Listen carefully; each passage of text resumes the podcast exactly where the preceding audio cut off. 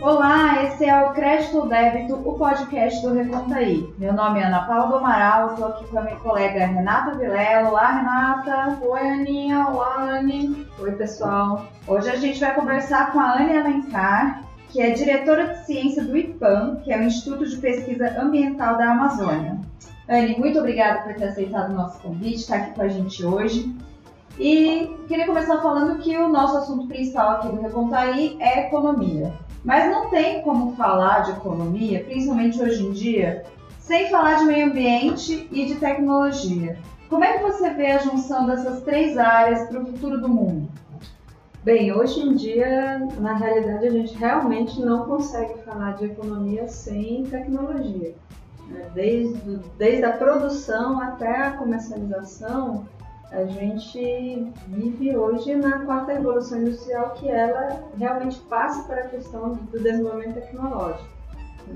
Quando a gente fala em Amazônia, a gente fala numa diversidade econômica até gigantesca que a gente nem imagina, a gente fala na, na, no poder ou na possibilidade da gente comercializar diferentes tipos de produtos né, que atingem um, um grupo diferente de consumidores e para isso tecnologia, uso de tecnologias, de aplicativos, né, de, é, de tecnologia de produção mesmo, né, que a gente não, não quer também ficar só na extração, no plantar, a gente quer é, explorar outras coisas na parte do, do, dos biocosméticos, etc., biojoias, enfim, né, tem uma infinidade aí de, de potenciais econômicos ainda pouco explorados ou não explorados na Amazônia, que, que eu acho que é o futuro e a tecnologia é chave para isso.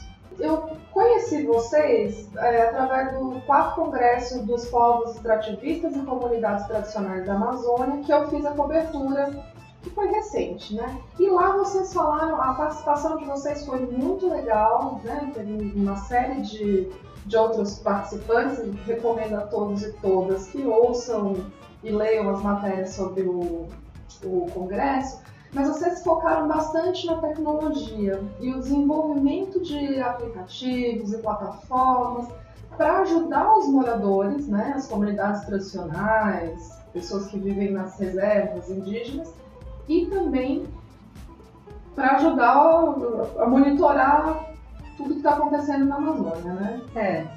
É importante a gente entender que a tecnologia, né, ela tem um amplo, ela pode impactar positivamente desde a economia até, por exemplo, o monitoramento, né? até é, que no caso é, é um dos, do, das, uma das áreas que a gente tem focado bastante, é tirar as populações tradicionais né, e as comunidades indígenas, comunidades é, tradicionais, da invisibilidade para o resto do Brasil. Não só pra, da invisibilidade é, de, de existência mesmo, né, mas da invisibilidade econômica. Então, é, o IPAM, como Instituto de Pesquisa, ele visa muito entender como que a tecnologia e como que a gente, né, como pesquisadores, a gente pode desenvolver instrumentos que possam auxiliar é, essas comunidades, esses povos e comunidades né, tradicionais da região a manterem o seu território, né, é, monitorar seu território, garantir os seus direitos e despontarem para uma economia que a gente acredita que é uma economia que concilia né, a conservação com a produção. Então, é, nesse relacionado a isso, a gente realmente vem desenvolvendo vários aplicativos né, de, de celular, várias plataformas que podem apoiar essas comunidades no monitoramento dos seus recursos e dos seus territórios. É, aproveitando que você falou disso dos aplicativos e da invisibilidade dos povos indígenas e das comunidades tradicionais, é, vocês têm desenvolvido um aplicativo de celular que chama Alerta Clima Indígena, né? E o Tô no Mapa também, são dois aplicativos. E esses dois aplicativos dependem das informações que as comunidades postam. Como que é o acesso à internet e o uso de tecnologias nas reservas amazônicas? Vocês é, promovem algum tipo de capacitação para a utilização das plataformas? Como é que é isso por lá? Antes de eu entrar na tua, de comentar a tua, a tua pergunta, eu acho que uma coisa é super importante nos dias atuais. Né? A juventude do, do campo meio rural da Amazônia, ela, ela é ligada, muito ligada no celular. Mesmo nos lugares onde é, não existe sinal de internet, um dia aquela, aquele celular ele vai ter um sinal de internet. É, você vai para algumas aldeias né, que são distantes e tal, sempre você tem ali o horário, tem algumas que têm o sinal de internet um, uma hora por dia, alguma coisa, outras que não tem, mas todo mundo tem o seu celular. E essa tem sido a forma de engajamento né, dos jovens, tanto indígenas quanto de comunidades tradicionais, é, na garantia do seu território, no reconhecimento da sua, é, vamos dizer, da, da, sua essência, né, como indígena ou como amazônica. E então eu, a gente acredita que essa questão da tecnologia ela é uma das formas de engajar os jovens né, na quase que na reconexão mesmo né, com, a, com a sua cultura, na importância de garantir os seus direitos, etc. É, não sei quanto eu posso ir a fundo aqui, mas eu vou te dar um exemplo. Quando a gente estava construindo o Alerta Clima Indígena, que é um aplicativo que foi construído juntamente com algumas é, aldeias, etnias da Amazônia, e a gente foi, num dos processos de capacitação, tinha uma série de eh, caciques, não, tinham mais, pessoas mais velhas, anciões, né, da, da, da, da tribo, eles também iam participar de algumas dessas oficinas e ver lá, tinha jovens e tinha alguns curiosos ali. E eu me lembro que em um dos momentos, um, um cacique levantou falou lá na língua deles, foi traduzido para mim, né? É, falou que é, eles usavam a borduna para defender o território. Né? E que hoje ele não vê mais é, tanto os jovens usando a borduna, mas eles vão usar a tecnologia. E isso é uma das coisas que a gente tem visto bastante. Uma outra coisa que eu queria falar é sobre a invisibilidade, né, que é um dos grandes, é, vamos dizer, das, dos grandes motes que a gente quer, quer atingir com, essa, com esse investimento em tecnologia, né, trazer essas populações para a visibilidade, você imagina que os povos indígenas, que são conhecidos em todo o Brasil, são reconhecidos de uma certa forma, estão ganhando uma expressão, é, mesmo, é, vamos dizer, a, a força, né? Se colocando cada vez mais e tal. Imagine as comunidades tradicionais da Amazônia, os seringueiros, né, os ribeirinhos, né, é, esses são menos ainda reconhecidos pelo, pelo povo brasileiro, principalmente os que vivem nos grandes centros urbanos. Então, é, a tecnologia, ela não une a gente que está aqui no Brasil, com quem está na China, a gente não tem como saber. Então, vamos usar isso a, a, favor da nossa própria conexão interna, né, com os nossos ancestrais. Eu, por exemplo, sou amazônica, né, tenho, provavelmente tenho uma ancestralidade indígena, mas ribeirinha com certeza eu tenho. Né? Então, é, hoje, o celular, queira ou não queira, ele é um instrumento de conexão poderoso e a gente tem que aprender ou tem que começar a usar ele mais para para promover essas conexões para o bem. Né? Esse uso da internet é, é, fascinante, né? Esse debate do uso da internet é fascinante porque a gente está passando por um período fake news, grandes problemas surgidos com o uso da tecnologia, perda de empregos para a tecnologia. E essa proposta que vocês trazem para o uso da tecnologia pode gerar novos tipos de emprego, né? Novos não, não empregos formais, mas novas formas de geração de renda e de manter a floresta em pé e de preservar o ambiente e preservar um modo de vida de uma população que quer ter esse modo de vida preservado. Que tipo de economia você acha que é possível na Amazônia? Você conhece, vocês discutem, debatem é, o pagamento pelos serviços ecossistêmicos? Fala um pouquinho pra gente. É, é, eu vou começar falando pela diversidade. Eu acredito na diversidade, né? É, e a Amazônia é diversa. Existem várias Amazônias dentro da Amazônia. Em um hectare de floresta existe uma quantidade imensa né, de diversidade de plantas, de animais. Né? Em um mesmo território indígena, você tem uma diversidade, às vezes, até de cultura, de etnias, como é o caso do Xingu. Então, é, eu diria que a diversidade na Amazônia ela é a gente chama de assets. Né? A diversidade da Amazônia é, é um ativo. É um ativo né? Então eu diria que a diversidade da Amazônia é um ativo. Né? E porque ela é um ativo, a gente não deve incentivar o mono, a monocultura, o mono, porque isso é muito frágil. Né? É muito frágil. É, então, a economia da Amazônia, que é uma economia que pujante, ela tem, tem que caber todas essas coisas. Né? E tem que caber principalmente aquilo que, que dá sustentabilidade para a economia, que é a manutenção da floresta em pé, dos serviços ecossistêmicos. Né?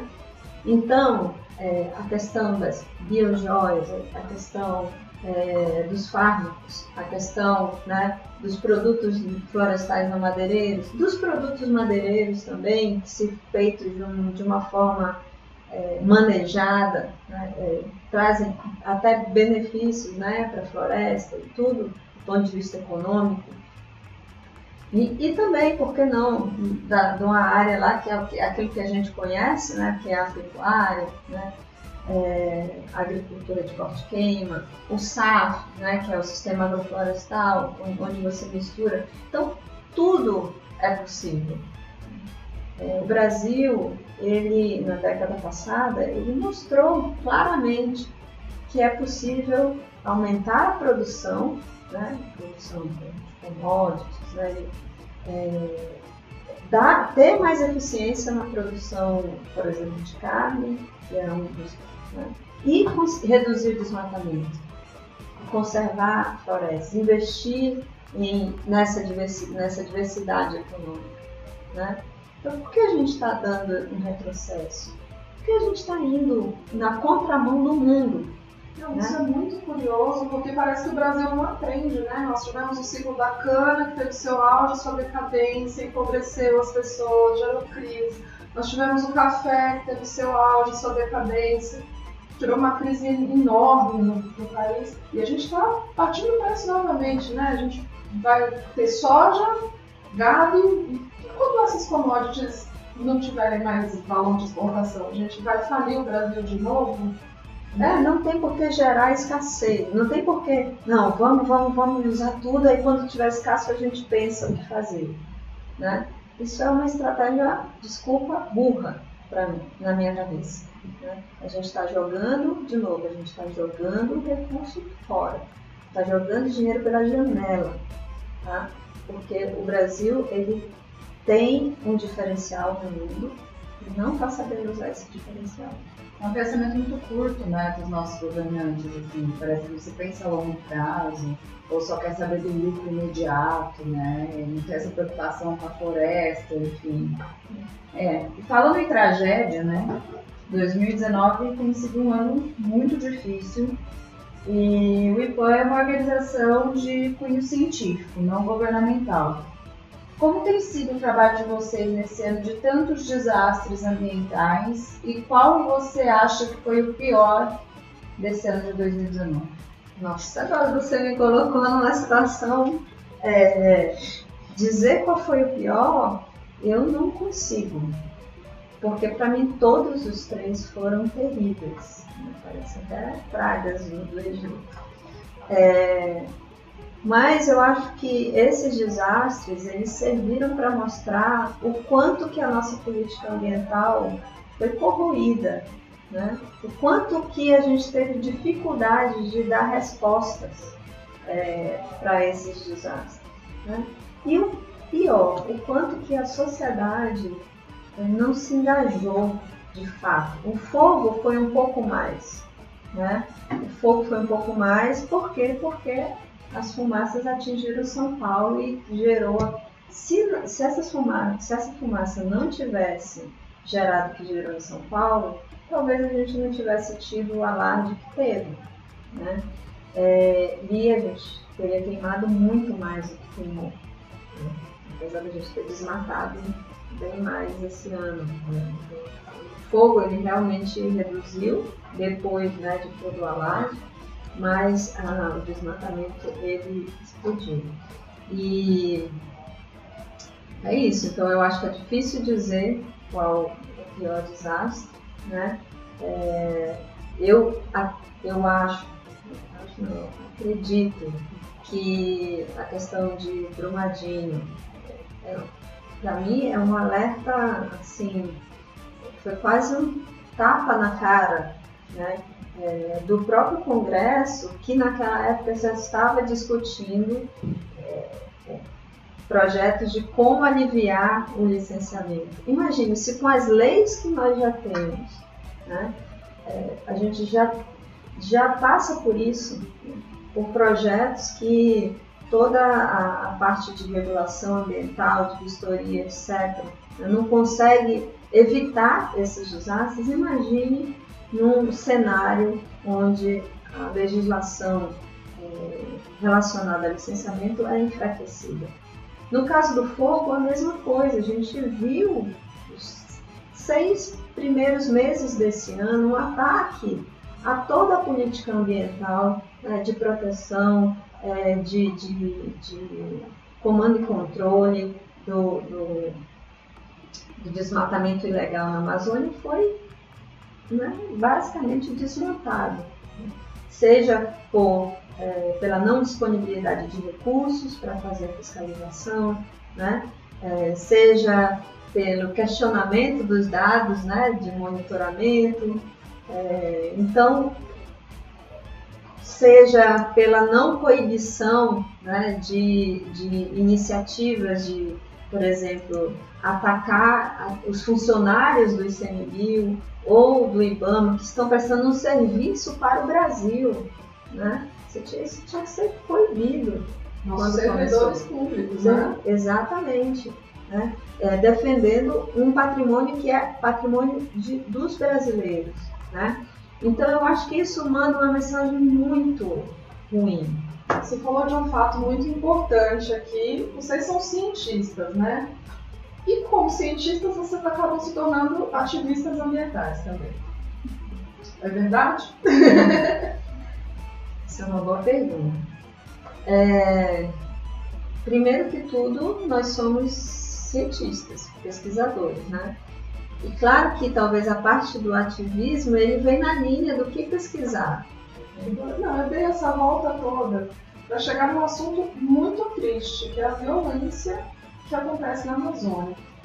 Violência entre os pulseiros, a violência dos latifundiários contra indígenas, conflitos de terra de indígenas com quilombolas. E o que a gente vê é que em 2017 o Brasil perdeu 207 ativistas ambientais na região amazônica, também em outras, mas a maior parte na região amazônica, que foram assassinados. Como você vê essa violência que acontece com os ativistas ambientais? Ela ocorre com os cientistas também? Ocorre, a gente, a gente também é, é, tem uma dificuldade das pessoas entenderem né, o, o porquê do trabalho. Essa, essa questão de você, de você querer ganhar dinheiro fácil em cima de um recurso que é de todos, né? E não conseguir ver que isso te impacta também. Não conseguir ver que se você desmatar tudo e você for um dia virar um, um, um assim, fazendeiro, um plantador de, de soja, né, você pode não ter chuva é, para regular o tempo da, da sua plantação. Então, é essa visão de curto prazo que, que impede, eu acho, que as pessoas entendam o valor né, do que da conservação mesmo. É, qual que é a importância da Amazônia para o Brasil e para o mundo? Então, a Amazônia ela é muito importante para o Brasil e para o mundo. Né? Ela é a maior floresta tropical é, no mundo. Né? 60% dessa floresta tropical está no Brasil, então 60% da Amazônia, do bioma Amazônia, que pega vários países da América do Sul, 60% disso está no Brasil. Né? É, para o Brasil, a Amazônia é 50% do nosso território, 49%, né? quase 50%. E, e a Amazônia, ela representa um, quase como se fosse um, um grande regulador climático. Né? Se você tira a Amazônia, ela, ela é um repositório de carbono. É, se você tira esse repositório, você está jogando quantidades imensas de carbono na atmosfera, que é um dos principais gases é, do efeito estufa, virando né, o CO2 aí, que é um dos principais gases que causam o efeito estufa, que está causando aquecimento global, está causando a questão é, de eventos extremos, das, colocando tudo isso em mudanças climáticas. Não é mito, né, gente? Aquecimento global não é mito, pelo amor de Deus. Aquecimento global não é mito, né? É, e ele tem, ele gera várias coisas, inclusive mais frio, aonde aonde é frio, né? Ele gera inclusive mais chuva, aonde é, chovia bastante, ele, ele gera eventos extremos, tá? Então é bom que isso fique claro. Então é isso, eu acho que a Amazônia ela tem essa importância, a importância de um regulador climático, né? Para nós brasileiros, ela tem uma importância de um regulador também hídrico, né? É, através da Amazônia, que é a umidade que vem do Oceano Atlântico, que entra pela Amazônia, através dos rios voadores, vai, é, dá uma volta ali pela Amazônia, troca né, a água ali, vai trocando e chega ao centro-oeste, sudeste do Brasil. Assim, tem uma parte das chuvas que chegam ali, vem desse processo, tem uma importância nesse sentido também. Né? A, a floresta também, ela tem uma importância para manutenção da própria água de superfície também, né? É, e fora a biodiversidade, etc. Né? Então, é, para o mundo, com certeza, a questão do carbono, a questão da regulação climática, ela é, é fundamental. Tá ótimo, Ana. Queria te agradecer mais uma vez por ter aceitado o nosso convite. Foi uma discussão muito legal. Tenho certeza que assim como eu, muita gente vai aprender muito com o que você disse. É, queria saber se você quer deixar alguma mensagem final para os nossos ouvintes. Eu queria agradecer muito a, o convite e eu queria dizer que é, a conservação dos nossos recursos naturais, e aí eu não falo só da Amazônia, eu falo do Cerrado, é, que é o berço das nossas águas, né?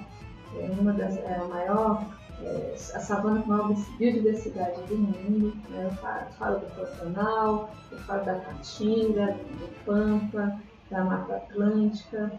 É, eu falo que cada um de nós, né, a gente tem um papel. Mesmo que você não trabalhe com nada ligado ao ambiente, né? você, é, você usa o recurso indiretamente. Você é afetado pelo que acontece na Amazônia, em qualquer outro bioma, indiretamente ou diretamente. Então eu diria que a gente tem que prestar mais atenção no nosso consumo. E essa é a minha mensagem final para todo mundo. Com certeza, um recado importantíssimo. Renata, muito obrigada por estar aqui com a gente nessa discussão. Obrigada, Aninha, mais uma vez falando de Amazônia, um dos meus assuntos favoritos, junto com tecnologia, junto com economia.